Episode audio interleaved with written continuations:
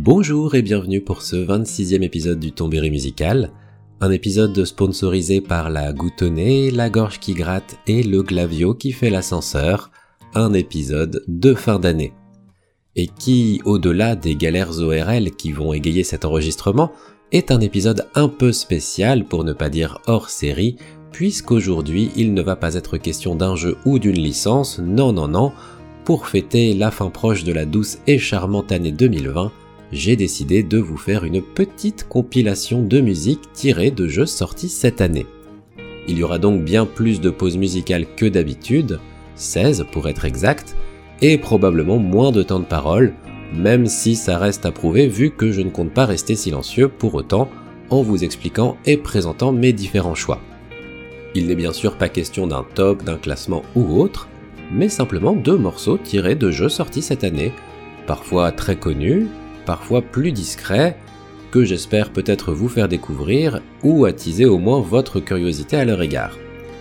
Ma sélection s'est basée sur mon attrait pour les jeux sélectionnés, que ce soit parce que l'expérience de jeu m'a plu ou parce que j'ai aimé leurs OST sans y avoir joué forcément beaucoup. Au fil des musiques, je me permettrai d'apporter quelques informations sur les jeux et les compositeurs, un peu comme des mini tombéries musicaux même si certains compositeurs ou studios ont déjà été évoqués et présentés dans de précédents épisodes. Quoi qu'il en soit, cette présentation terminée, je vous donne comme dernier conseil de bien rester jusqu'au bout du podcast si vous êtes d'humeur joueuse, et pour l'instant de bien vous installer pour un démarrage qui va nous donner envie de secouer notre popotin.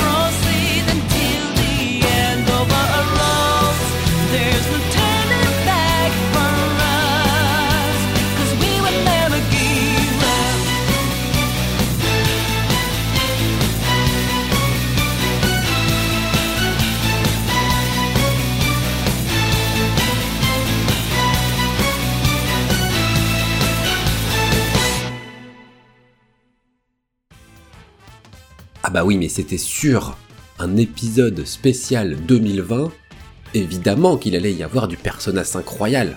Non mais voilà quoi, Persona 5 Royal. Vous prenez le meilleur RPG de la PS4, vous ajoutez un nouveau personnage, un semestre supplémentaire, une nouvelle zone pleine d'occupation pour vos après-midi et vos jours off, un nouveau donjon, et ce déjà présent repensé avec une nouvelle mécanique d'exploration, deux nouvelles cinématiques pour vos personnages, le repère des voleurs pour profiter des musiques et des cinématiques comme bon vous semble, et pour la première fois pour un jeu de la licence, une traduction française. Comme quoi, il suffisait d'y croire. Ce qui tombe bien, puisque le morceau qu'on vient d'écouter s'appelle I Believe. Bref, Persona 5 Royal est la preuve que même quand on a atteint l'excellence, on peut encore se dépasser. J'avais déjà parlé des Persona, et notamment de Persona 5, dans les trois épisodes dédiés à cette licence, qui est partie des Megami Tensei avant d'évoluer en Shin Megami Tensei et d'offrir plusieurs ramifications dont les Persona. Mais si vous ne connaissez pas les personnages, je vais essayer d'être concis. Bon courage à moi. C'est un RPG, mais dans le monde réel, en l'occurrence Tokyo pour cet opus où vous allez devoir alterner entre vie d'adolescent, lycée, révision, sortie avec les amis, petit travail pour vous faire de l'argent de poche, et exploration de donjons, colorés, magnifiquement designés et pensés. Pour vos combats, la mécanique principale sera les invocations appelées persona qui auront des affiliations élémentaires. Vous pourrez développer ce que je vais appeler la persona-tech, si je puis dire, par des systèmes de fusion ou de négociation avec vos ennemis si vous les affaiblissez assez, ou via la Velvet Room. Mais là, je vais commencer à digresser, évitons ça. Il y a aussi tout un système de développement via vos liens sociaux qui apportera des avantages en donjon.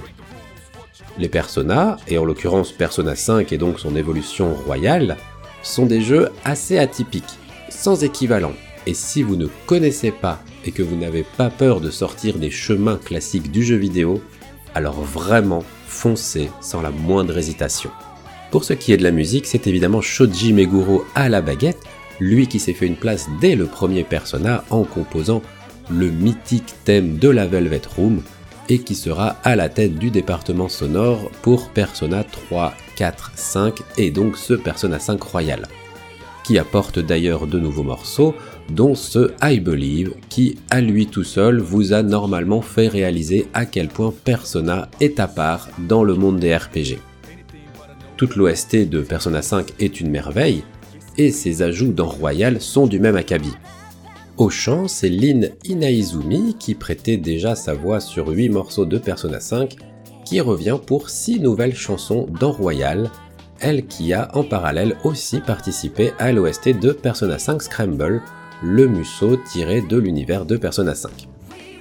Pour ce Persona, elle magnifie une OST à la fois jazz, soul et funk qui perpétue la tradition des ambiances musicales changeantes d'un jeu à l'autre après une OST tendance RB rap dans Persona 3 et franchement pop dans Persona 4.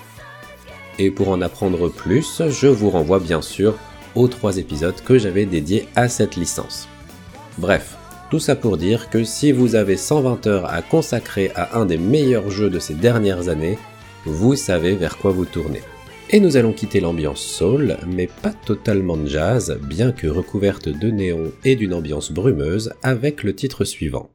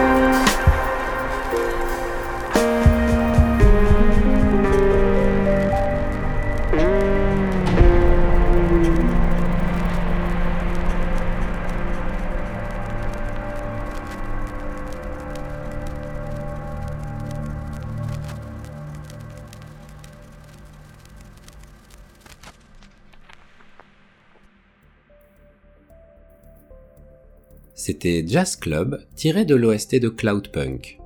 Mais qu'est-ce que Cloudpunk? C'est un petit jeu, indé, en voxel, où vous allez incarner Rania, qui travaille comme coursière dans les rues de Nivalis. Mais comme son nom l'indique, Cloudpunk opte pour une ambiance cyberpunk. Les rues de Nivalis sont donc bien élevées dans le ciel, façon cinquième élément, avec différents quartiers que vous allez parcourir pour le travail ou au fil de votre conduite libre pour profiter de son ambiance, de son atmosphère, de ses néons, mais surtout de son histoire. Parce que Cloudpunk, en plus d'être un jeu de conduite-livraison, mais avec aussi des passages à pied, est un jeu narratif qui vous racontera différentes histoires via sa quête principale et ses quêtes annexes. Ainsi, vous pourrez en apprendre plus sur Nivalis et les histoires du quotidien de ses habitants. Tout n'est pas net dans les ruelles de Nivalis, ni dans ce que vous allez devoir livrer. Mais la règle numéro 1 du métier est de ne pas poser de questions sur ce qu'on transporte, ce qui n'est pas toujours facile à respecter. Outre son atmosphère et ses graphismes de toute beauté, Cloudpunk est aussi un jeu qui bénéficie d'une écriture riche, humaine et intelligente, qui vous gardera impliqué et immergé dans les travées, les secrets et les inégalités de Nivalis pendant une bonne dizaine d'heures. Et pour ne pas bouder notre plaisir, le jeu s'est même enrichi récemment, avec une mise à jour début novembre, d'une vue à la première personne qui rendra votre expérience encore plus immersive, surtout pour la partie conduite.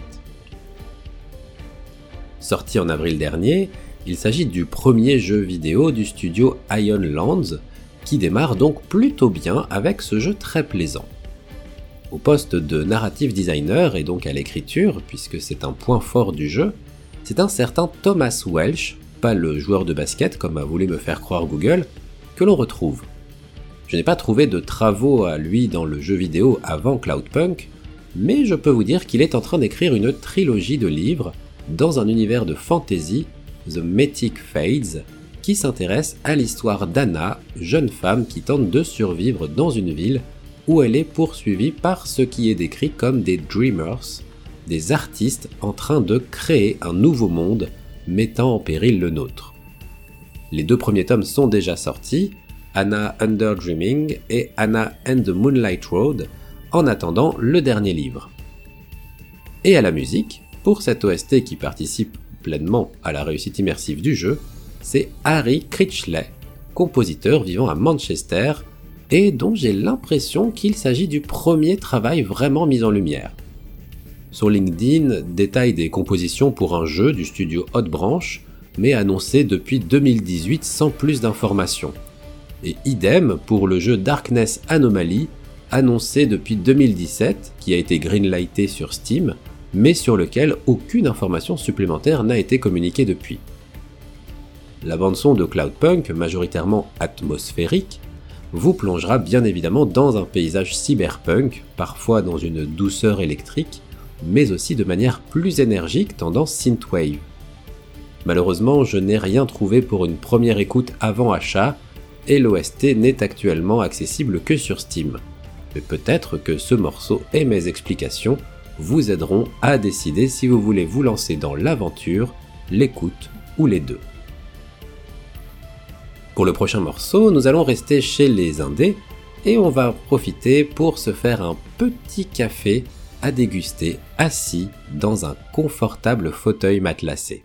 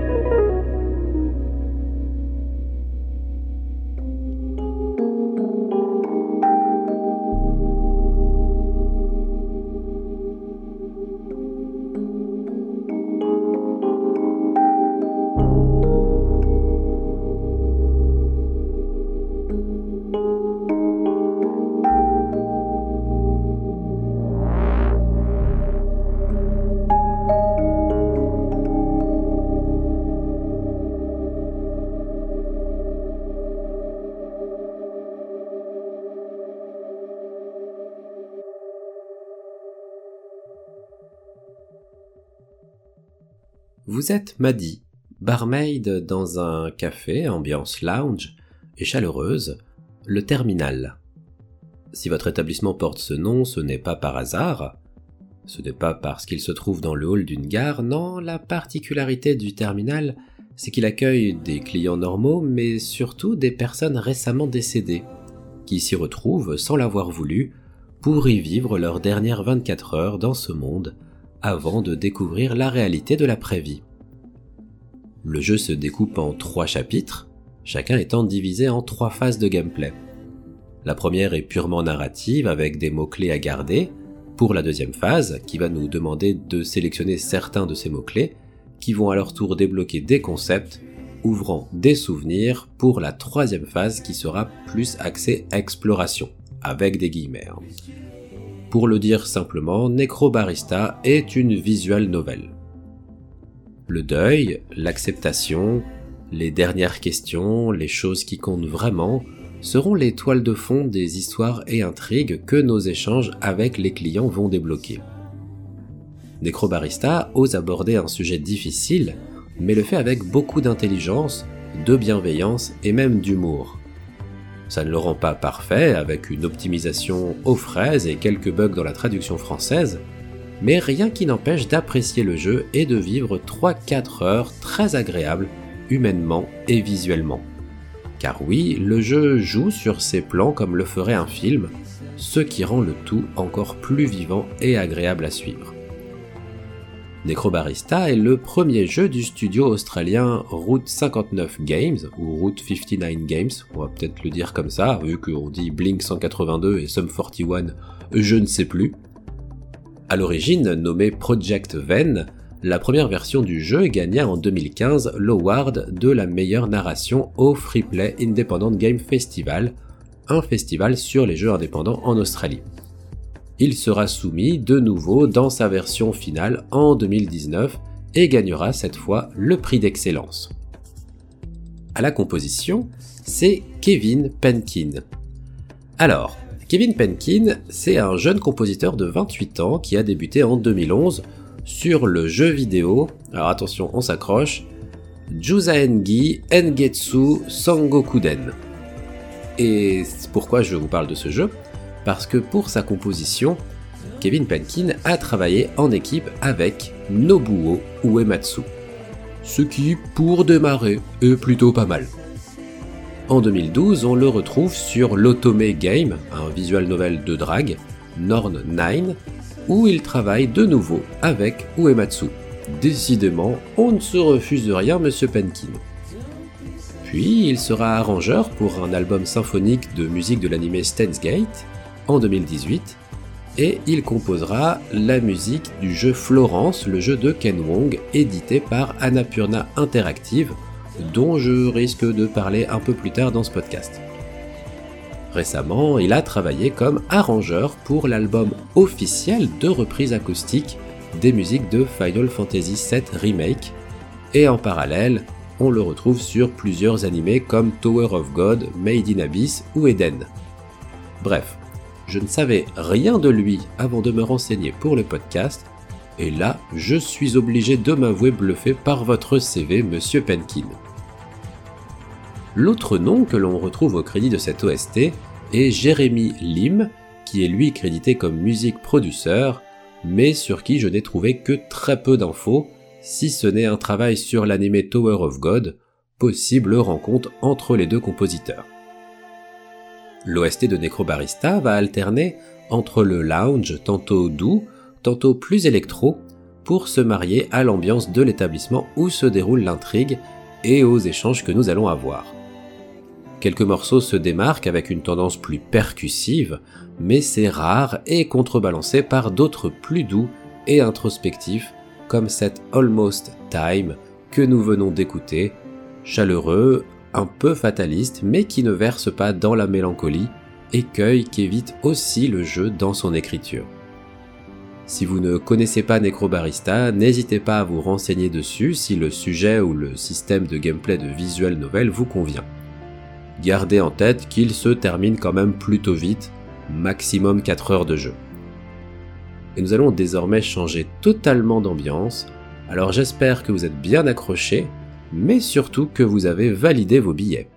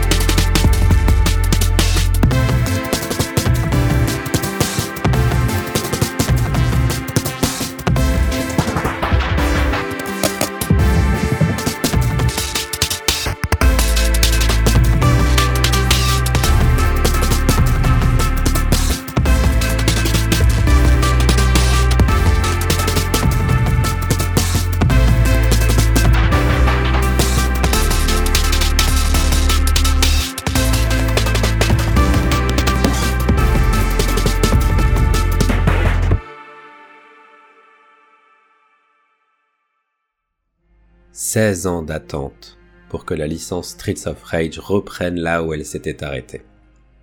Streets of Rage 4.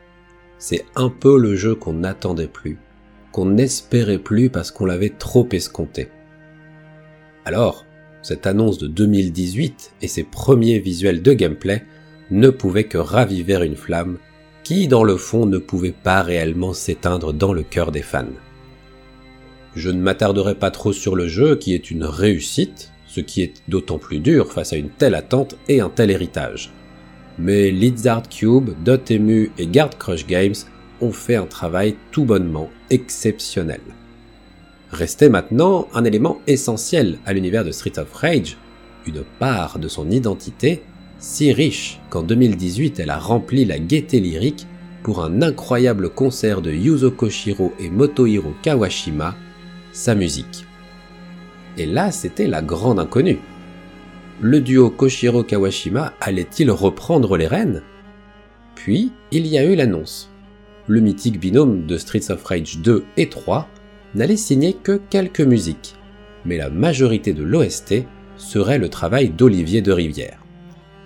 Alors, Olivier de Rivière, je vais faire un sacré travail pour être concis parce que pour être honnête avec vous, ça fait un moment que j'ai envie de lui dédier un tombéry entier tellement il y a de choses à dire.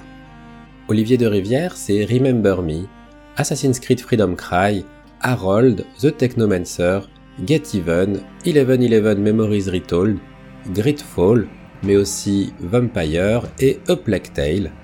Donc voilà. Et encore, cette liste n'est pas exhaustive. Mais Olivier de Rivière, c'est aussi le maître en matière de musique adaptative, cette musique qui répond aux actions du joueur et offre une expérience musicale unique.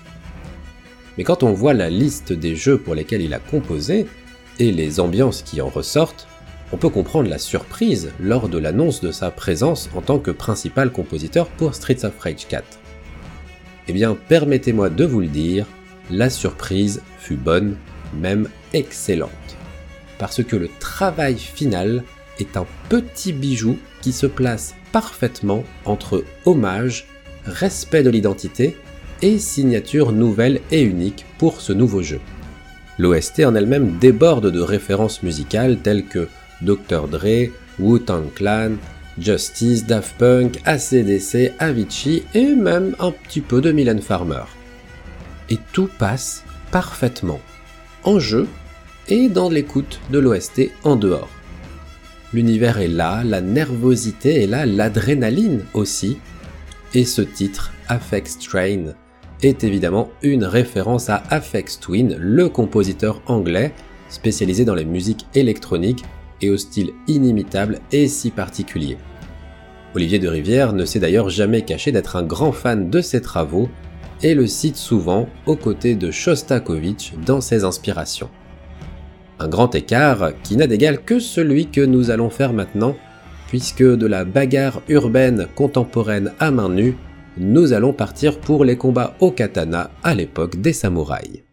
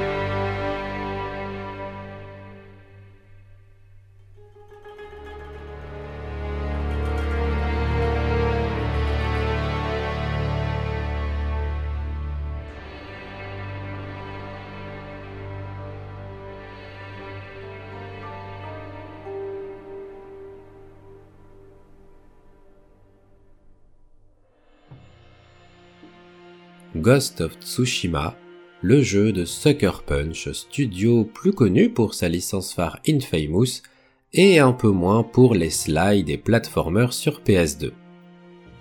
Nous y incarnons Jin Sakai en 1274 dans le Japon féodal de l'époque Kamakura, alors que l'archipel de Tsushima voit débarquer sur ses côtes les armées mongoles de Khotun Khan, chef de guerre fictif, mais présenté comme le cousin de Kubilai Khan, qui existait effectivement à cette époque en tant qu'empereur de la Mongolie et du Yuan, et qui n'était autre que le petit-fils de Genghis Khan. Décrit par certains comme un Assassin's Creed au Japon féodal, je trouve pour ma part cette description plutôt réductrice. Ghost of Tsushima est un jeu qui certes n'a pas réinventé la poudre, mais qui possède sa propre identité. Certains choix, comme son système d'exploration qui ne se révèle que via des zones parcourues, nous poussant à découvrir tous les panoramas que le jeu a à nous offrir, ou même ses combats qui se font sans lock, ce qui nous oblige à rester mobile et bien gérer la caméra, sont des choix qui changent un petit peu les mécaniques de gameplay vieillissantes des open world. Le jeu n'est pas parfait avec des fluctuations dans son écriture allant du cinéma de Kurosawa pour le bon côté au dernier samouraï avec Tom Cruise et sa vision fantasmée occidentale du Japon féodal pour ses travers. Mais en point positif, Ghost of Tsushima peut se targuer d'avoir des personnages féminins forts se battant pour elles-mêmes, sans intrigue amoureuse, comme quoi c'est possible, comme Yuna ou Lady Masako, dont nous venons d'écouter le thème. La musique justement. Pour rendre pleinement la beauté de son univers, il lui fallait une ambiance sonore à la hauteur. Et là, le travail d'Ilan Eshkeri est parfait. Pour ce qui est de cet univers, il avait déjà pu se faire la main avec la bande-son du film 47 Ronin, mais si vous savez, celui avec Kenny Reeves. On le retrouve aussi au crédit de nombreux autres films dont Kick-Ass et Hannibal Lecter Les Origines du Mal. Mais Ghost of Tsushima est son deuxième travail dans l'industrie vidéoludique après les Sims 4. Ilan Eshkeri n'était pas seul pour la composition des musiques de Ghost of Tsushima. On note aussi la présence du compositeur Shigeru Umebayashi, et là ça rigole, mais alors plus du tout. Parce que Monsieur Umebayashi, c'est le compositeur d'In the Mood for Love, 2046, My Blueberry Night, ou The Grandmaster, quatre films réalisés par Wong Kar Wai, mais aussi du Secret des poignards volants, et d'un grand nombre d'autres films dont Hannibal Lecter, Les origines du mal. Ghost of Tsushima signe donc les retrouvailles à la composition du duo derrière la bande-son de ce film. Allez comprendre. Et pour ce qui est de l'OST du jeu, justement, eh bien, comme je vous le disais, elle potentialise l'immersion en phase d'exploration, mais aussi de combat et en cinématique. À l'écoute, vous pourrez même reconnaître quelques instruments comme le shakuhachi, le koto, le shamisen, des taiko, ainsi que du biwa, surtout sur le morceau The Art of the Jito, avec aussi quelques chants, parfois diphoniques, mais on reviendra sur ça un petit peu plus tard, vous allez voir. Et là, je vais vous demander de vous accrocher parce qu'on va prendre un virage à 180 degrés niveau ambiance, direction le paradis.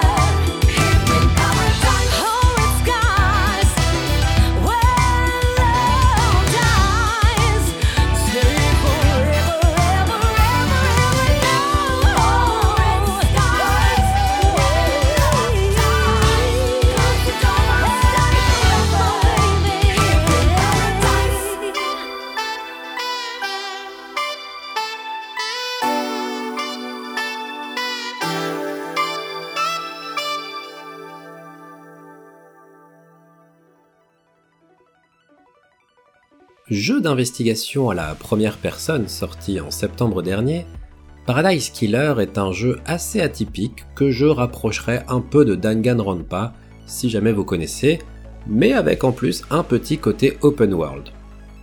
En gros, il y a eu des meurtres et vous allez vous balader, tomber sur des suspects potentiels et échanger pour obtenir un maximum d'informations pour progressivement démêler le vrai du faux. Jusque-là, rien de bien méchant, sauf que dans Paradise Killer, vous incarnez Lady Love Dies, une investigatrice bannie du paradis depuis un peu plus de 8000 ans. Et si j'utilise des guillemets sur le mot paradis, même si vous n'avez pas pu le voir puisque c'est sur mon texte, c'est parce que le paradis est une île fondée par un syndicat qui voulait qu'on y vénère des dieux morts extraterrestres, et à un moment, bah ça a merdé. Le paradis a été détruit, et là on en est à sa 25e version, sauf que récemment tous les membres du conseil ont été assassinés. Et c'est là que vous pouvez revenir à Paradise pour résoudre ces meurtres. Paradise Killer est donc un jeu d'exploration-investigation, et même parfois un peu platformer, dans un univers au style euh, particulier. Tout autant que les PNJ tous plus bariolés les uns que les autres que vous allez croiser. Et durant votre aventure, euh, Starlight, votre ordinateur portable, fera office de jukebox ou même Walkman et enrichira sa discothèque au fil des CD que vous trouverez, vous permettant de choisir entre vous laisser guider par l'aléatoire ou choisir le morceau qui vous semble le plus adapté à la situation. Paradise Killer est le premier jeu du studio Kaizen Gameworks, qui est en réalité un duo composé d'Olly Clark Smith, ancien lead designer chez Supermassive Games, et qui a travaillé sur des jeux comme Until Dawn ou le premier opus de The Dark Pictures Man of Medan.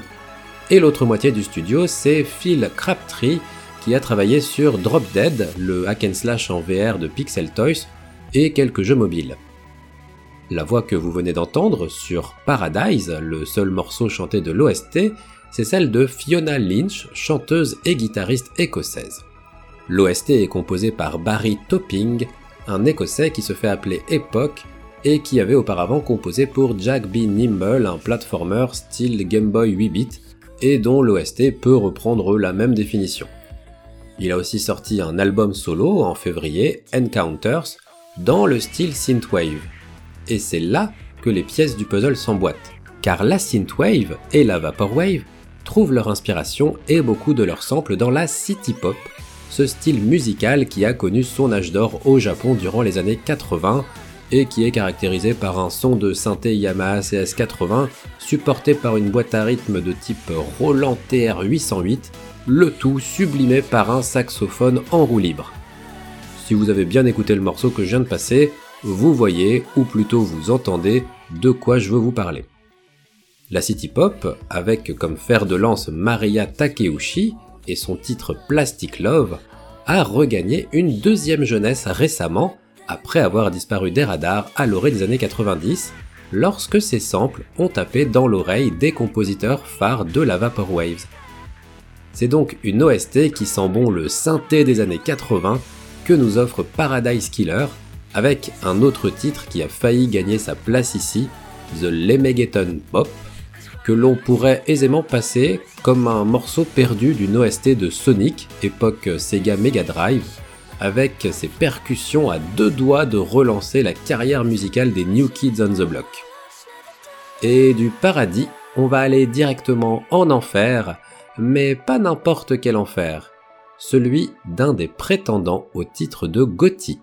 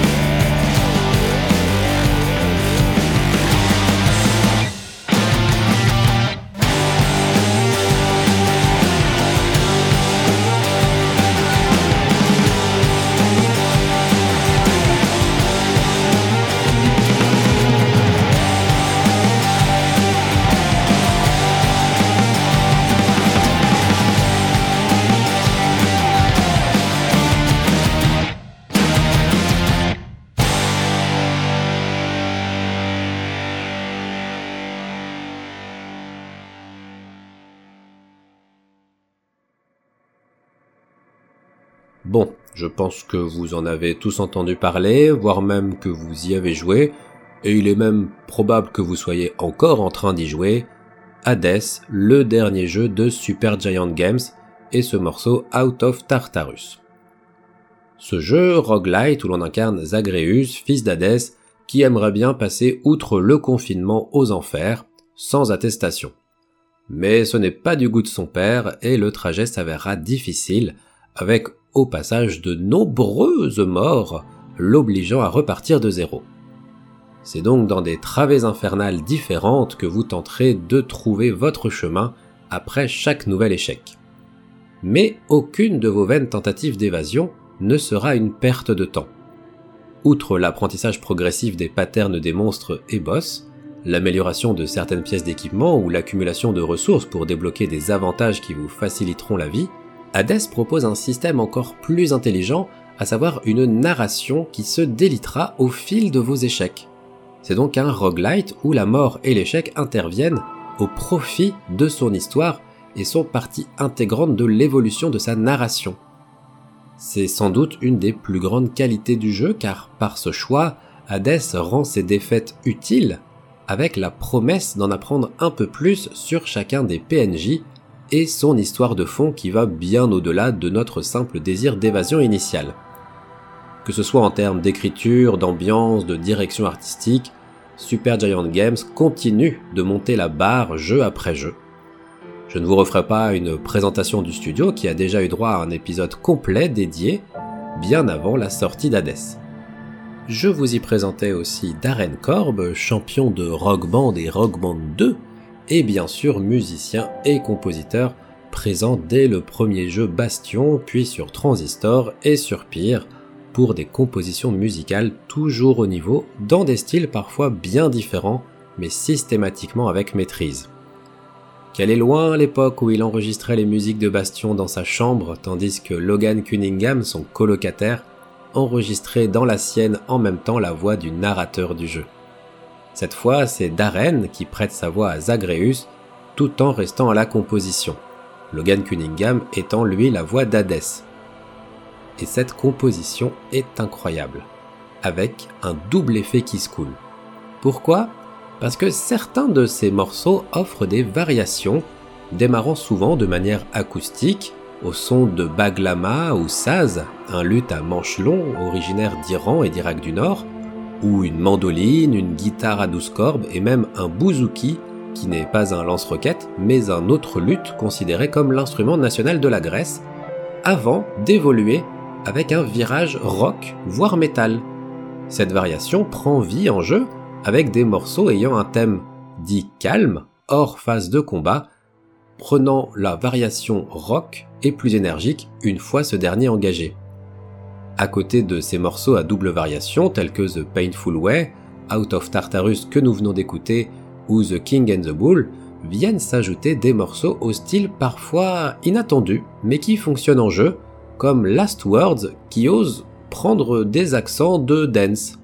On aura même droit à un morceau entièrement métal, The Unseen Ones, où Darren Korb a travaillé avec Masahiro Aoki, compositeur chez Capcom, et Daisuke Kurosawa, qui a composé de nombreux morceaux rock metal pour la branche Bemani de Konami, qui est en charge des jeux de rythme comme Beatmania, Guitar Freaks ou bien sûr Dance Dance Revolution. Mais bien sûr, qui dit Darren Korb et Super Giant Games dit Ashley Barrett et sa voix d'une pureté magistrale. Et je peux en témoigner ayant eu la chance de voir ce merveilleux duo en concert à Londres en début d'année. Peut-être le meilleur concert auquel j'ai pu assister. Ouais, ne ragez pas. J'ai pu entendre Good Riddance en live à 3 mètres 2, une bière à la main. Ce fut d'ailleurs difficile de choisir quel morceau passer. Mais Good Riddance et Lament of Orpheus ont déjà été trop utilisés à mon goût pour parler du jeu, et mon autre choix se portait sur On the Coast, qui est peut-être mon, ma préférée de l'OST, mais qui mérite d'être entendu en jeu pour la première fois. Mais voilà, après avoir voulu fuir les enfers d'Hadès, colorés et à l'atmosphère envoûtante, nous voilà de retour dans le monde des humains, tout ça pourquoi? Pour y être accueillis dans une ambiance horrifique et oppressante.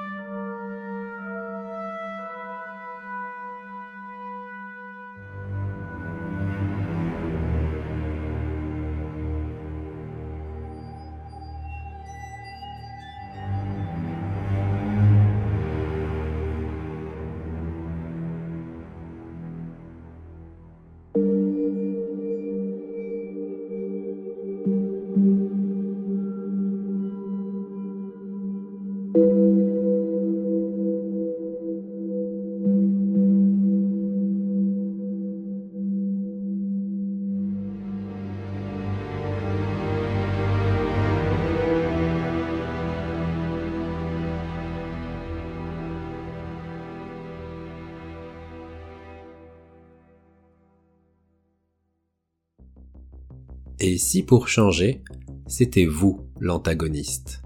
Enfin, question de point de vue. Disons plutôt, et si pour une fois, c'était vous, la créature visqueuse, cthulhuesque, tentaculaire, avec des dents à des endroits plutôt incongrus, qui devait éliminer tous les militaires et scientifiques du complexe où vous êtes retenu et étudié?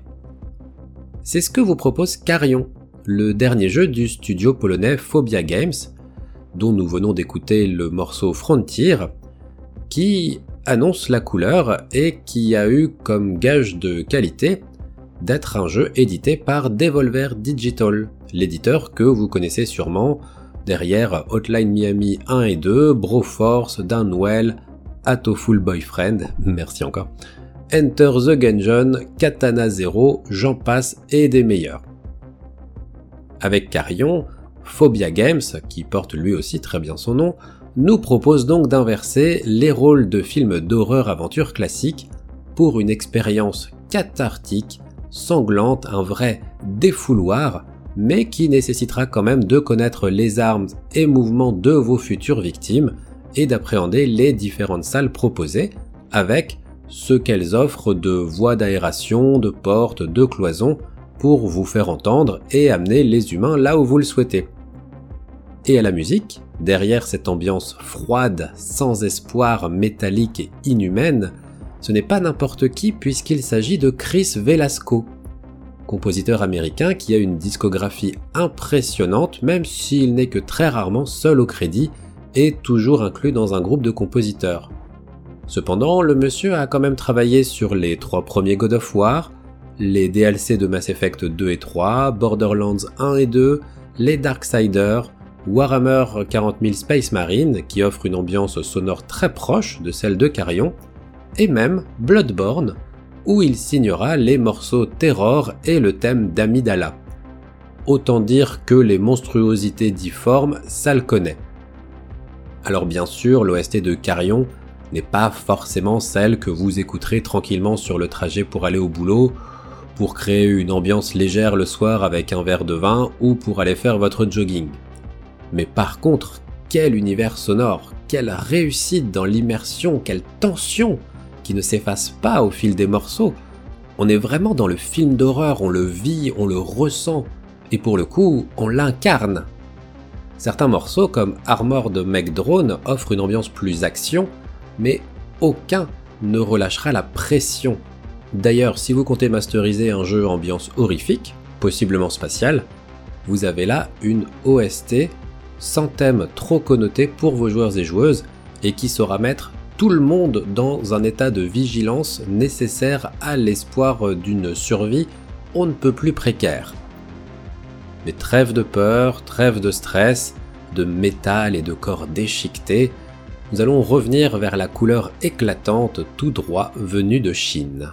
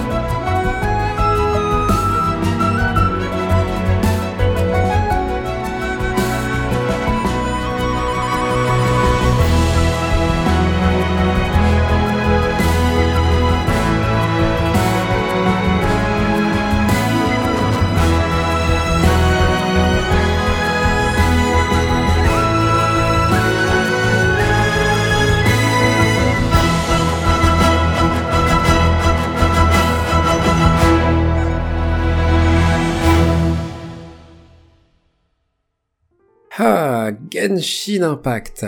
Comment dire? C'est curieux. C'est un jeu que j'ai à la fois envie de défendre, mais qui malgré tout enclenche certaines alarmes chez moi. Ce jeu, venu de Chine et du studio MiHoYo, qui a fait parler de lui bien avant sa sortie avec son système d'escalade, son paravoile et son aspect graphique qui ont fait hurler au plagiat de Breath of the Wild. Mais qui est aussi un jeu gratuit, qui se repose sur un système économique de gacha avec des vœux que je ne développerai pas ici, ce n'est pas le sujet. Et pourtant, le jeu a malgré tout sa personnalité, et offre un système bien différent de Breath of the Wild, qu'il a malgré tout plagié sur certaines de ses mécaniques, ne nous le cachons pas. Ce n'est d'ailleurs pas les seuls plagiats du jeu, mais j'y reviendrai. Et c'est aussi un free-to-play. Mais il est possible d'y jouer sans limitation et sans lâcher le moindre euro, ce que je fais jusqu'à maintenant. C'est donc assez paradoxal, tout comme mon ressenti à son égard. J'y passe de très bons moments de balade contemplative au son de ces musiques relaxantes et de ces paysages colorés, le système de combat, de potentialisation et d'interaction élémentaire avec cette bascule entre les différents personnages jouables me paraît très bien pensé. Et son OST, oh là là, quelle douceur, mais quelle sucrerie légère et apaisante, malheureusement parfois tombant aussi dans le plagiat comme le morceau de Celestinum qui suinte Nier et Nier Automata sans même chercher à le cacher, ou Rhythm from Ancient Times qui pourrait s'appeler Rhythm from Recent Zelda avec ses notes de piano virevoltantes, marque de fabrique de l'OST des dernières aventures de Link. Mais son OST ce n'est pas que ça. L'OST de Genshin Impact c'est actuellement 147 morceaux sur 3 albums. Certes, la majorité faisant à peine plus d'une minute, mais qui reste très agréable à l'écoute en jeu et en dehors. Vous n'avez qu'à taper Genshin Impact Relaxing Music sur YouTube pour vous faire une idée. À la composition, et donc derrière ce morceau appelé Liyue, rapport à la zone où vous pouvez l'entendre, c'est le groupe Oyo Mix qui, comme son nom l'indique, est rattaché à MiOyo. Ils sont d'ailleurs déjà derrière l'OST d'un autre jeu du studio, Honkai Impact Third. Pour Genshin Impact, que d'impact dis donc, on se croirait dans Evangelion, c'est plus particulièrement Yu Peng Shen que l'on retrouve au crédit et qui est un jeune compositeur ayant déjà œuvré pour de nombreux films chinois et une série qui s'appelle Dr. Kin, Medical Examiner, juste pour l'anecdote de l'existence d'une série Dr. Kin mais homme médecin. L'enregistrement semble avoir été fait en grande partie avec l'Orchestre Philharmonique de Londres, mais on trouve aussi des vidéos d'enregistrement avec l'Orchestre Symphonique de Shanghai. Comme je le disais, la majorité des morceaux sont assez courts et s'imbrique bien dans des boucles de gameplay. Il y a des plagiats flagrants qu'il serait difficile de rater, mais beaucoup des morceaux sont une vraie réussite avec à noter l'utilisation d'instruments traditionnels comme le guzeng ou juzeng, une sitar sur table composée de 21 cordes que l'on retrouve souvent dans des scènes de cinéma chinois, mais aussi le dizi, cette flûte en bambou aux sonorités on ne peut plus typiques et reconnaissables. Il existe pour l'heure 3 albums d'OST de Genshin Impact, mais apparemment ce total est parti pour s'agrandir au fil des mises à jour et nouvelles zones qui seront ajoutées au jeu. Un peu à la manière d'un MMORPG comme Final Fantasy XIV. Maintenant, ce n'est pas l'OST d'un jeu que nous allons écouter. Non. Il ne peut pas y avoir d'OST parce que, bah en fait, il n'y a pas de jeu.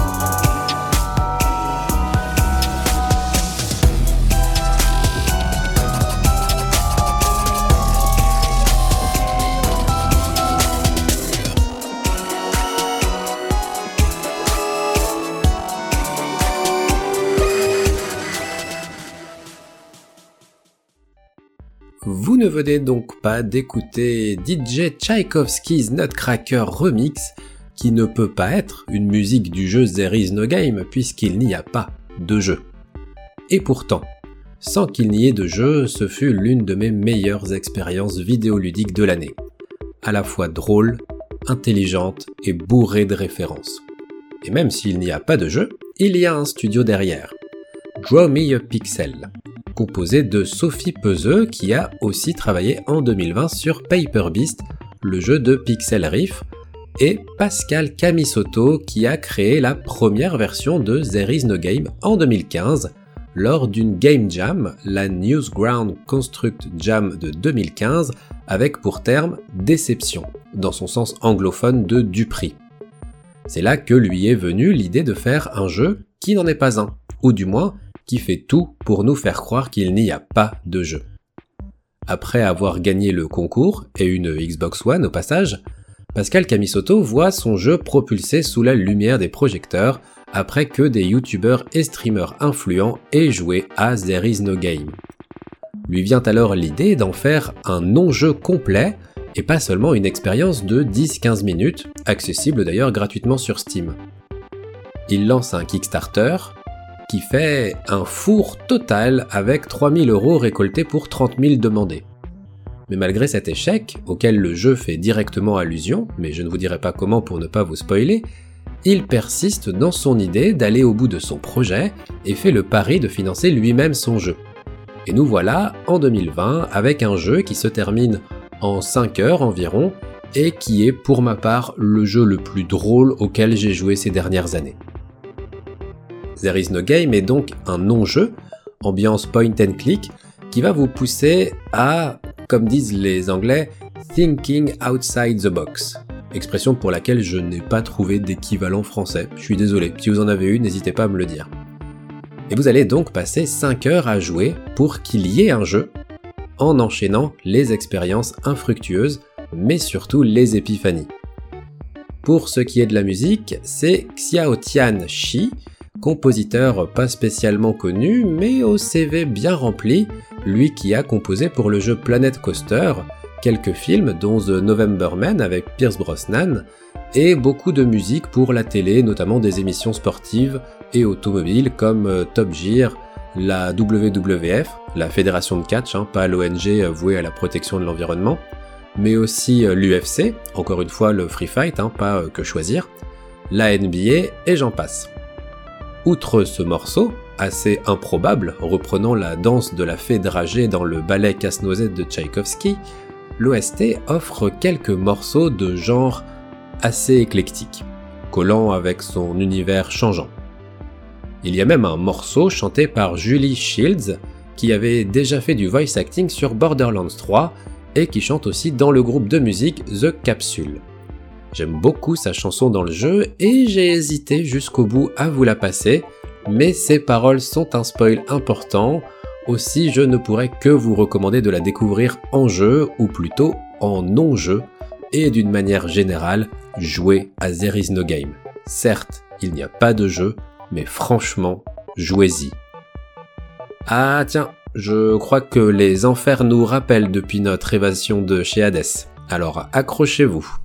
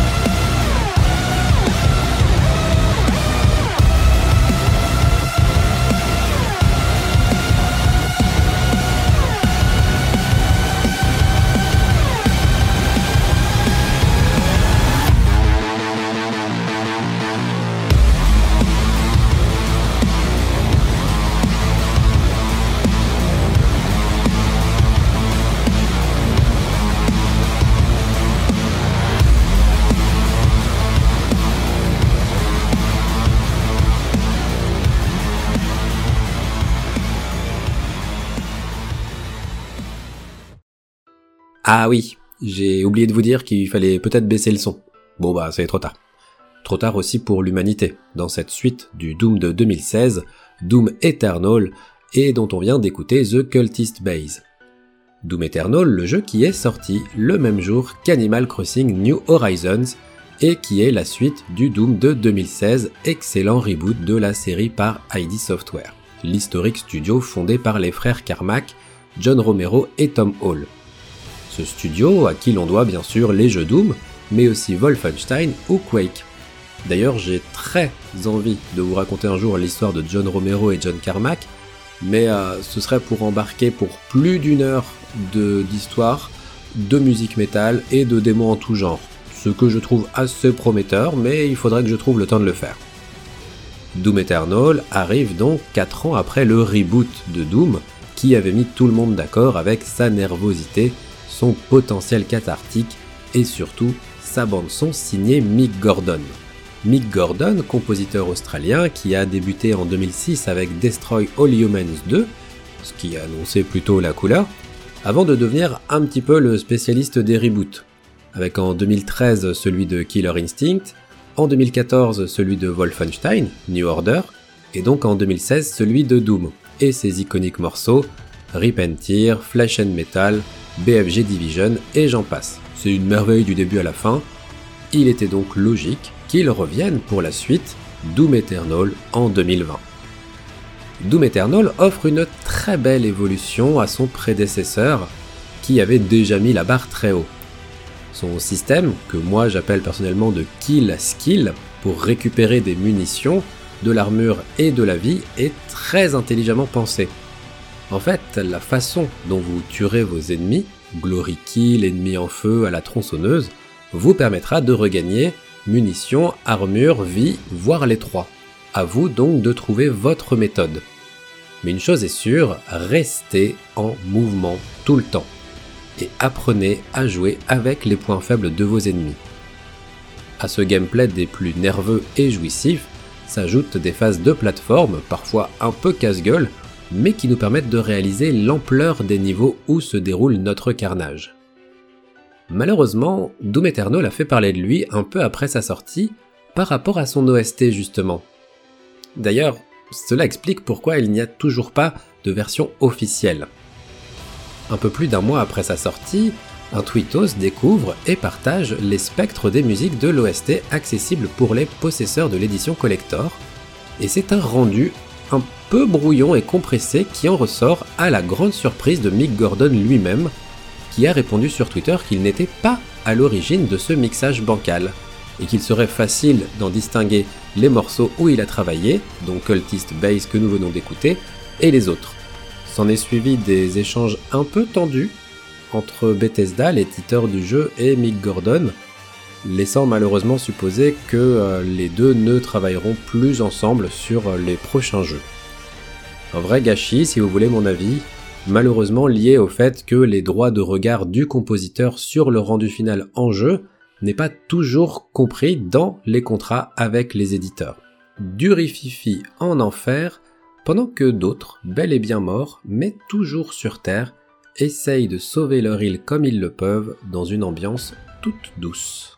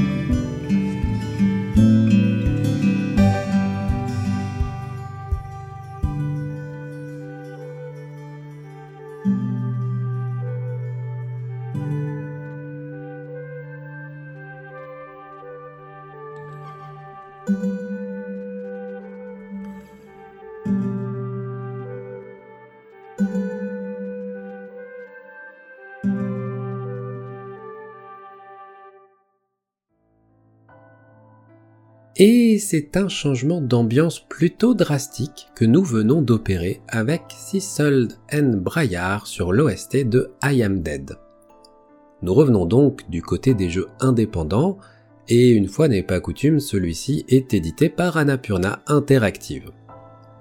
Annapurna Interactive, c'est cet éditeur de jeux vidéo qui a dans sa liste des jeux comme What Remains of Edith Finch, Flower, Journey, Florence, Sayonara Wild Hearts, Gorogoa, mais aussi Outer Wilds, qui me pose un gros souci.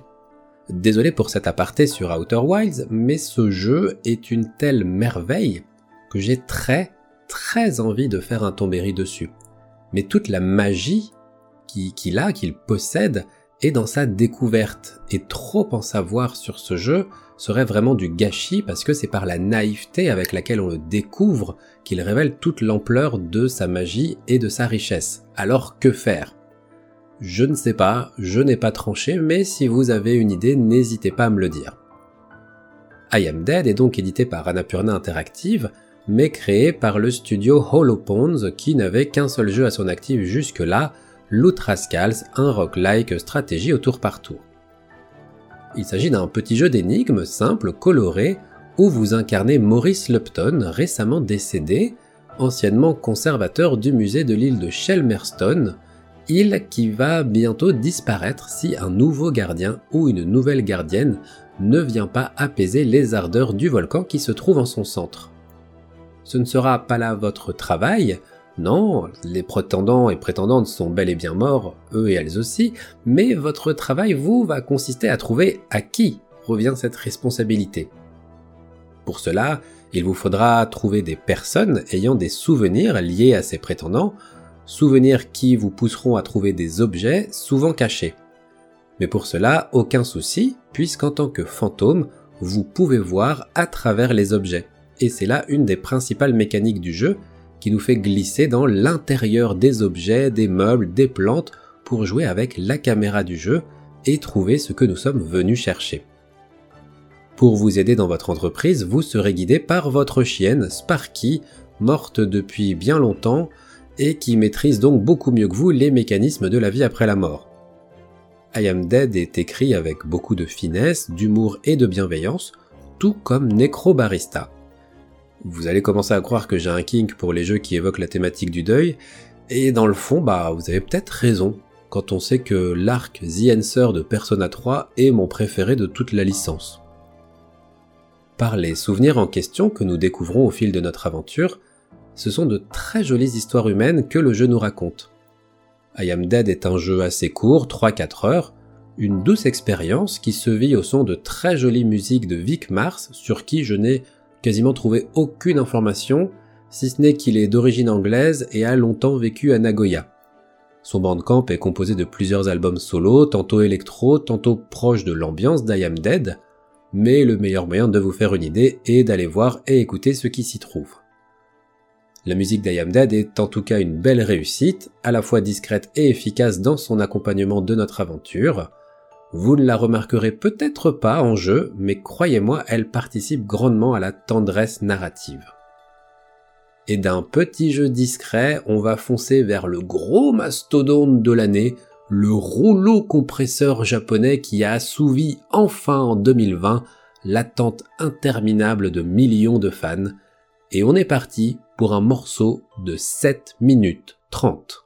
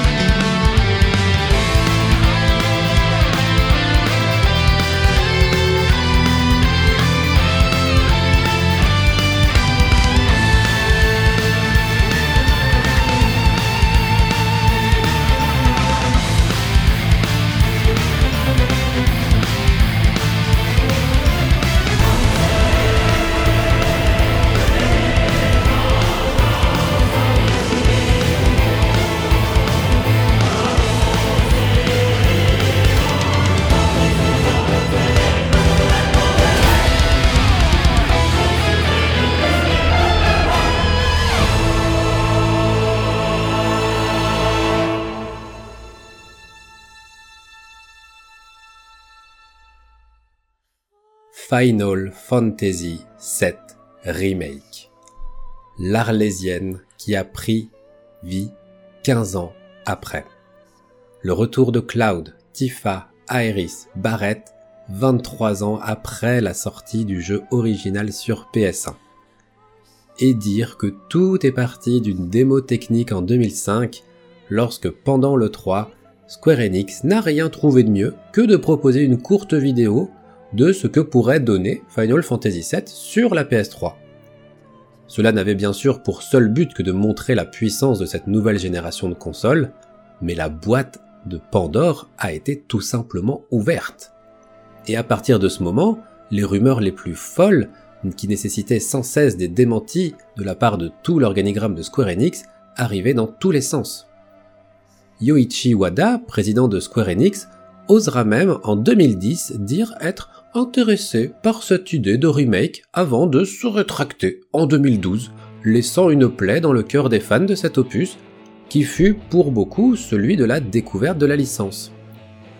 Ce n'est qu'en 2015, dix ans après des espoirs abattus en plein vol, mais encore une fois lors de l'E3, que fut annoncée la réalité d'un Final Fantasy VII Remake. Et enfin, le 10 avril 2020, il était là. Je ne peux qu'imaginer ce que cela a dû être pour les fans de lancer le jeu, de voir cette cinématique d'intro, cette vue sur Midgard, Aeris, le train, et de redevenir l'ado de 13, 14, 15 ans avec des étoiles plein les yeux. Pour ma part, je suis Team Final Fantasy VIII, mais j'étais très très heureux pour vous et de lire votre émotion sur Twitter ou de voir des vidéos de gens lançant le jeu en serrant fort leurs manettes, c'était vraiment beau à voir.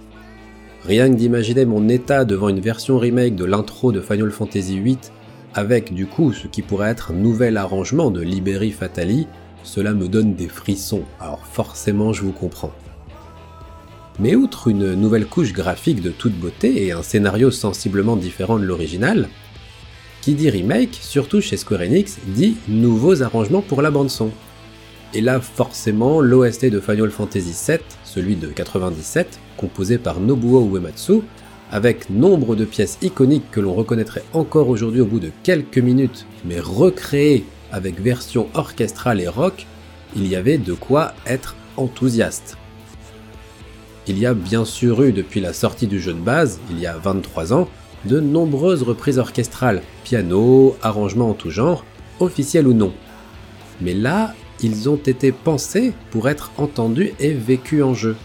Et pour le coup, Square Enix n'a pas fait les choses à moitié, avec une bande son qui tient pour l'instant sur 7 CD en attendant l'ajout de 3 CD avec l'album Final Fantasy VII Remake OST Plus et Knuckles qui sortira le 23 décembre.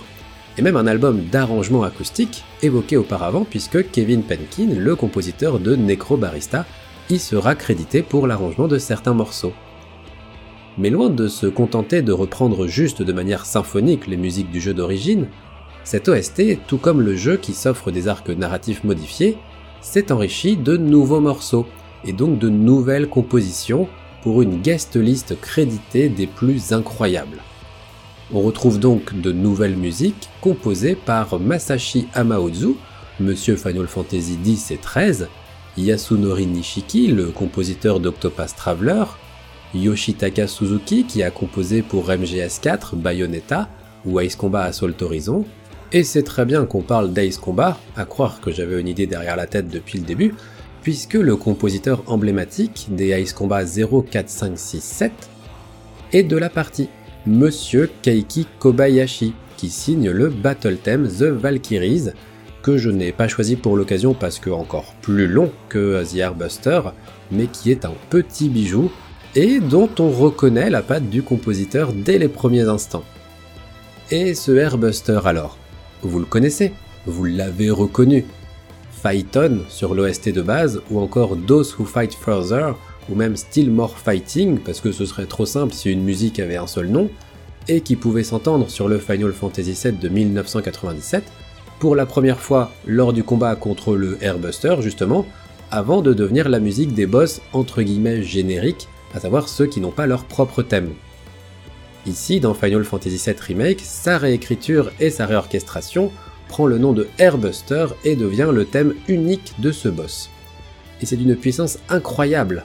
Tout le potentiel rock que tentait de nous offrir la musique dans le jeu initial de 97 est ici exprimé à son plein potentiel dans un morceau qui rend le combat, un peu fade à l'époque, faut pas se mentir, absolument épique dans ce remake. Le combat étant lui-même retravaillé et potentialisé par un nouveau système de combat très actif, collant parfaitement. Et voilà comment d'un morceau à la fois emblématique et un peu générique du jeu de base, sur un combat plutôt lambda, on obtient dans le remake un combat mémorable avec une musique qui nous porte totalement jusqu'à la victoire. Et c'est là toute la force de cette OST qui, non contente de nous offrir de nombreux morceaux d'une excellente qualité, nous permet de découvrir sous un autre jour des morceaux emblématiques que nous avons écoutés dix fois, cent fois, mille fois. Et en parlant de réécouter un morceau plus de 100 fois, voire peut-être même mille fois, il y en a un que je ne lâche quasiment pas depuis août dernier.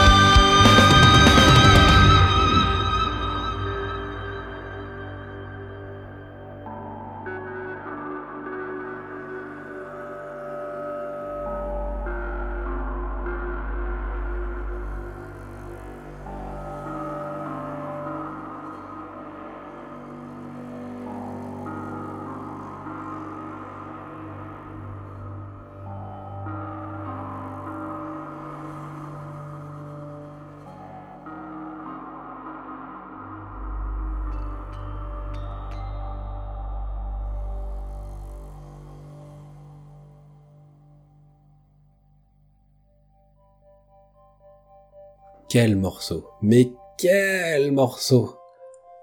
Si vous avez écouté l'épisode 83 des Démons du Midi, vous avez déjà entendu euh, Con lentitude poderosa sur l'OST de Risk of Rain 2. Et vous allez me dire, quitte à prendre une musique du jeu, pourquoi reprendre exactement celle-là et pas une autre? Parce que ce morceau, quoi, mais ce morceau! Et pourtant, je sais que son compositeur est saoulé qu'on fasse une fixation dessus, mais remettons un peu de contexte. Risk of Rain 2, la suite en 3D du premier Risk of Rain, ce sont en fait des, des roguelikes assez difficiles, axés survie, et dont la difficulté est basée sur le temps que l'on passe dans chaque niveau, donnant une toute autre approche à la balance bénéfice-risque de nos choix et décisions en termes de stratégie d'approche.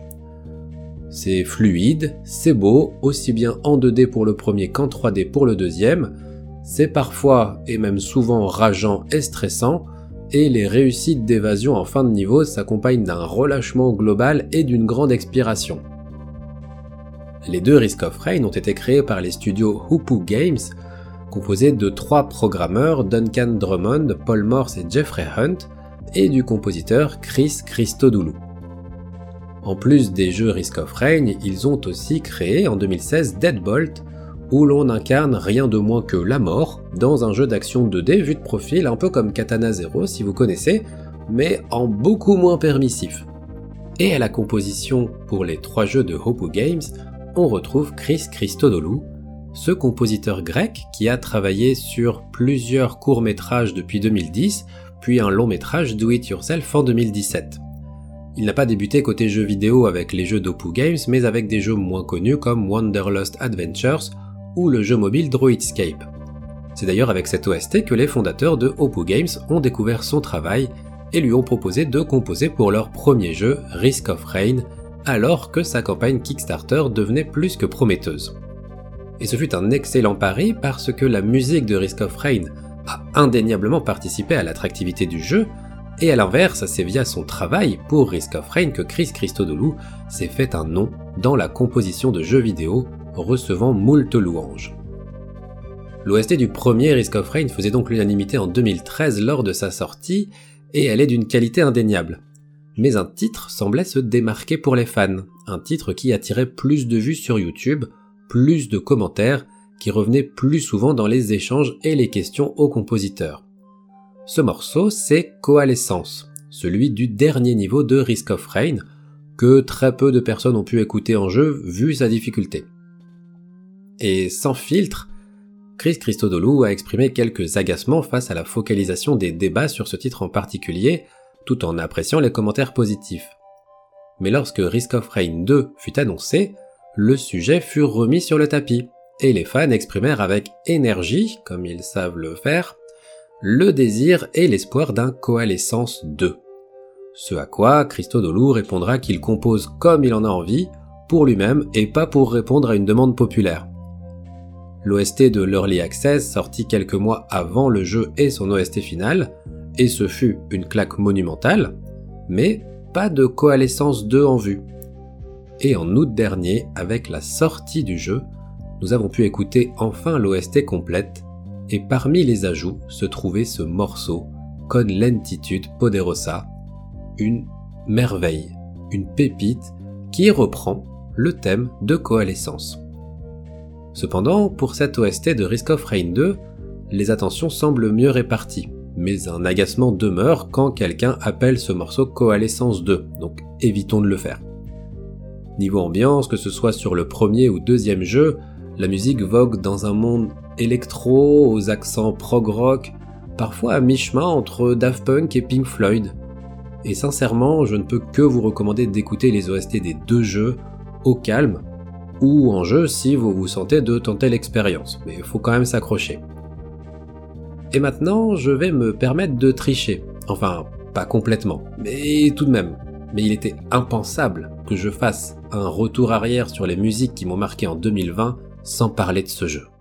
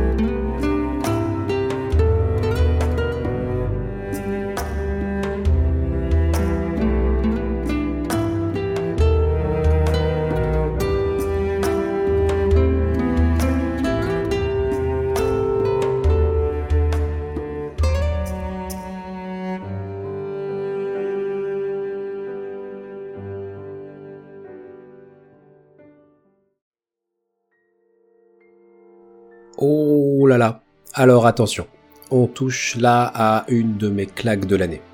Au jeu que j'ai pas vu venir, qui m'a offert 60 heures incroyables, je veux parler de Xenoblade Chronicles Definitive Edition. Et là vous allez me dire que c'est de la triche, parce que Xenoblade Chronicles est un jeu sorti en 2010 sur Wii. Et vous avez raison, mais il s'agit là de la réorchestration de euh, Forest of Nopon dans sa version nocturne, et donc d'une musique issue de Xenoblade Chronicles Definitive Edition, le remaster sorti en 2020.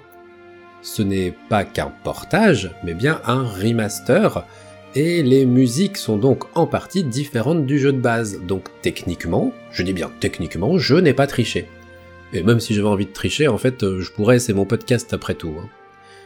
Xenoblade Chronicles est un RPG sorti initialement sur Wii en 2010 et qui se démarque par ses paysages et zones particulièrement étendues où l'on peut croiser des ennemis de notre niveau ou de niveau 80, voire 80 plus, si on ne fait pas attention, rendant le tout très cohérent et offrant un plaisir d'exploration comme rarement un RPG a pu le faire.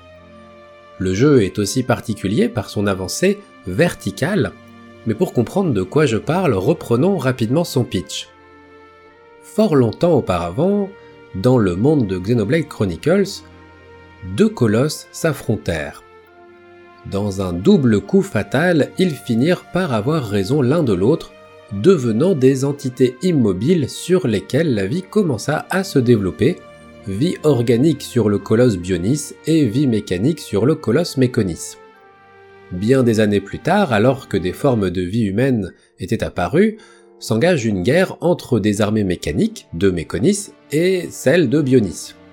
Je ne vais pas vous en dire beaucoup plus, si ce n'est que vous incarnez Shulk, un humain qui, avec ses amis, va remonter le long de Bionis dans une épopée de type shonen, à base d'énergie du désespoir, du pouvoir de l'amitié et autres Deus Ex Machina à fond psychologique.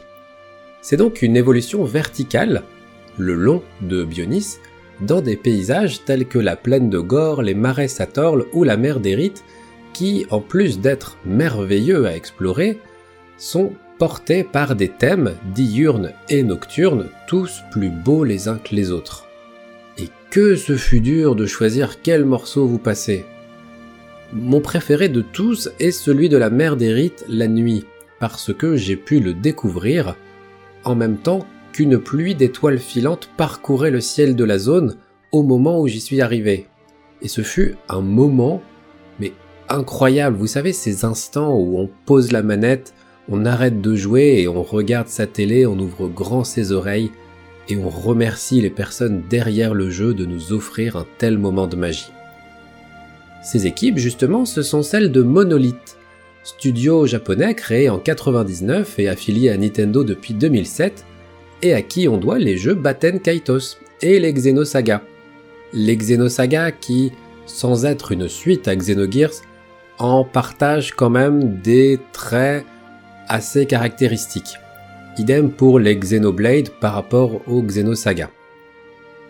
Et derrière tous ces jeux, on retrouve Tetsuya Takahashi, l'homme aux rêves inachevés lui qui après Xenogears rêvait d'une exalogie mélangeant RPG et philopsychologie en puisant son inspiration scénaristique dans les œuvres de Nietzsche, Lacan, Leibniz ou même Jung. Mais après Xenogears, sous l'égide de Square, Tetsuya Takahashi voit ses ambitions réduites à néant. C'est là qu'il fondera le studio Monolith. Ainsi naîtra la trilogie Xenosaga, puis la trilogie Xenoblade. On va dire trilogie parce qu'il y a bien trois jeux avec le 1, le X et le 2, mais on peut même, on peut quand même mettre le X un petit peu à part. Et nous voilà donc avec Xenoblade Chronicles, RPG se présentant comme un shonen des plus classiques, mais qui dans son dernier tiers vous poussera à ressortir votre pavé la philosophie pour les nuls. Rien que la Monado, épée au cœur du scénario de ce Xenoblade Chronicles, tire son nom de la monadologie, œuvre philosophique de Leibniz, développant le concept métaphysique de monade, chose que moi-même je ne ferai pas ici. Et donc à la musique, parce que bon, revenons au cœur de notre sujet, c'est quand même du beau monde qu'on retrouve derrière ce Xenoblade. Yasunori Mitsuda, Monsieur Chrono Trigger, Chrono Cross, Xenogears ou Xenosaga le premier jeu, mais aussi Yoko Shimomura, Madame Street Fighter 2, Legend of Mana, Kingdom Hearts, Final Fantasy XV et j'en oublie masse. Mais aussi le trio Ace, composé de Tomori Kudo, Hiroyo Yamanaka et Kenji Hiramatsu, qui resignera pour une grande majorité de l'OST de Xenoblade Chronicles 2. Et ce thème que nous venons d'écouter, tout comme la majorité des thèmes diurnes et nocturnes des zones de Bionis, est signé Manami Kiyota, qui avait chanté plusieurs fois sur des albums des Black Mages, le groupe de rock auquel appartient Nobuo Uematsu, mais qui a aussi des albums solo que vous pouvez retrouver pour certains sur sa page YouTube, et son travail pour Kagaya Studio qui est d'excellente qualité. Au passage, si vous savez où je pourrais me procurer son album Tsukimori no Matsuri, merci de me le dire en DM sur Twitter ou en commentaire sur YouTube, je le cherche désespérément. Bref, l'OST de Xenoblade Chronicles Definitive Edition et je vais me répéter, mais elle est merveilleuse, de bout en bout. Idem pour Xenoblade Chronicles 2. Et si vous n'avez pas joué au jeu, n'hésitez pas à vous renseigner dessus, mais si vous aimez les JRPG et l'exploration, vous allez être servi. Son seul défaut étant pour moi son système de combat pas assez poussé, contrairement à celui du 2 qui est l'un des meilleurs que je connaisse. Mais je ne vais pas digresser sur le 2, sinon on est là pour un bon moment. Et il nous reste une dernière musique à écouter. Ce n'était pas prévu, elle n'était pas sur la liste au début, mais elle s'y est imposée en toute logique et en toute délicatesse.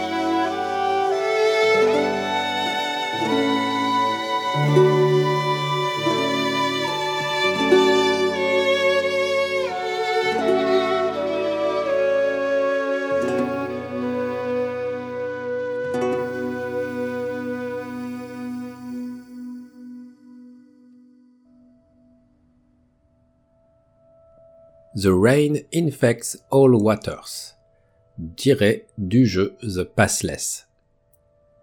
C'est toujours un événement quand Austin Wintory sort une nouvelle bande-son.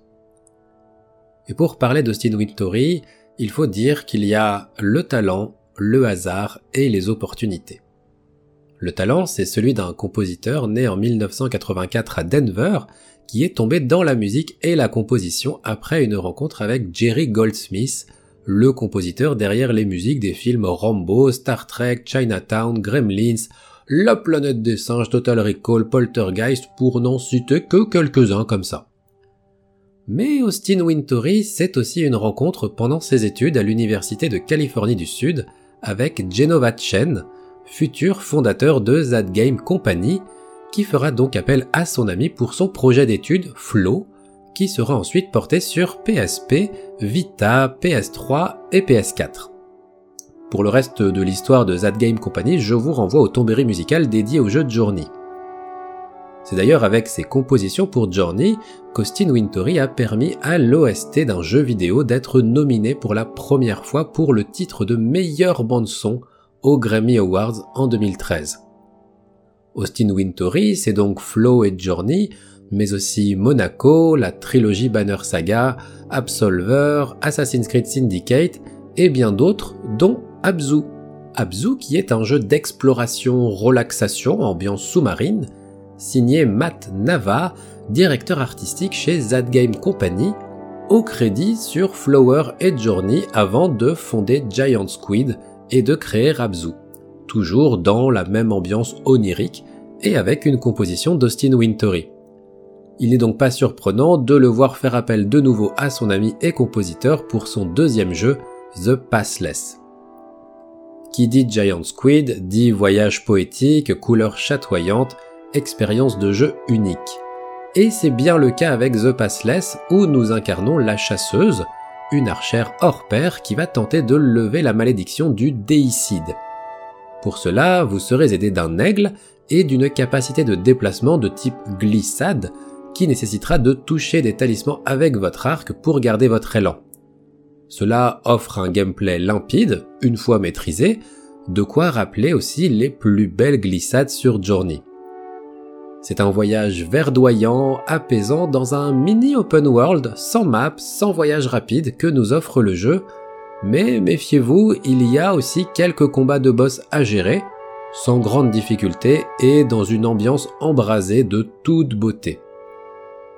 Pour ce qui est de la musique, c'est donc Austin Wintory qui signe une bande-son dont il a le secret, qui nous saisit, nous plonge dans l'univers du jeu dès ses premières notes, et ses chants diphoniques souvent rattachés à la culture mongole. Ce sont ces mêmes chants que vous pouvez entendre sur l'OST de Ghost of Tsushima, et pour les joueurs et joueuses de Final Fantasy XIV, c'est un type particulier de chant diphonique, le kuumi, que vous pouvez entendre lors du combat contre Ravana. Dans The Passless, c'est l'ensemble Alash qui nous offre ces voix si particulières, un groupe qui est composé de trois membres originaires de Tuva, une zone de Russie collée à la Mongolie. Ils apportent aussi des sonorités singulières avec des instruments comme l'igil, le doshpulur ou le murgu. J'espère que je les prononce bien. The Passless est sorti très récemment, le 12 novembre. C'est le jeu le plus récent de cette sélection.